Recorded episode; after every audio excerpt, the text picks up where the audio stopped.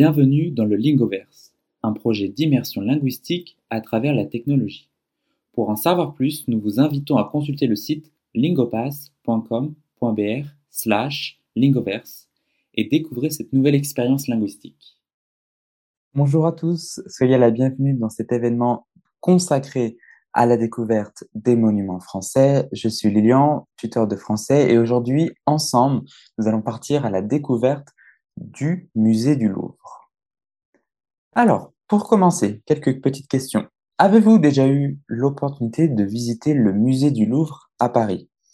Et surtout, quelle œuvre célèbre peut-on retrouver dans ce musée? Alors, nous allons commencer notre événement en retraçant un petit peu l'histoire du musée du Louvre.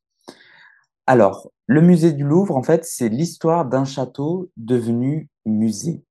Alors, le musée du Louvre est l'un des plus grands musées du monde, situé en plein centre de Paris dans le premier arrondissement.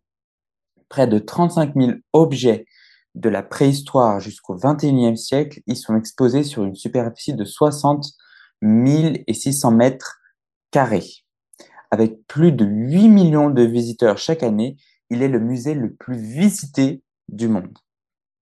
Alors, situé dans le palais du Louvre, ce musée était autrefois une forteresse construite à la fin du XIIe siècle. Les vestiges de la forteresse sont encore visibles dans le sous-sol du musée.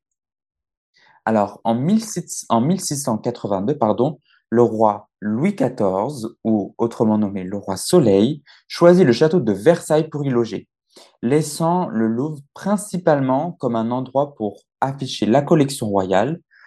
C'est cependant pendant la Révolution française que l'Assemblée nationale a décrété que le Louvre devrait être utilisé comme un musée afin d'afficher les chefs-d'œuvre de la nation. Alors, examinons maintenant en détail un peu plus. Pardon, nous allons examiner un peu les différents étages du musée du Louvre. Alors, la collection du musée de Louvre est répartie entre huit départements de conservation. Nous avons l'Antiquité égyptienne, l'Antiquité orientale, euh, l'Antiquité grecque également, étrusque, pardon, étrusque et romaine. Nous avons également l'art de l'islam, la sculpture et les arts décoratifs, et également des peintures et des estampes et des dessins. Donc là, examinons un peu plus en détail le premier étage. Donc le premier étage, il est vraiment consacré aux objets d'art et à l'Antiquité égyptienne. On retrouve également des arts graphiques et également des salles d'exposition temporaires.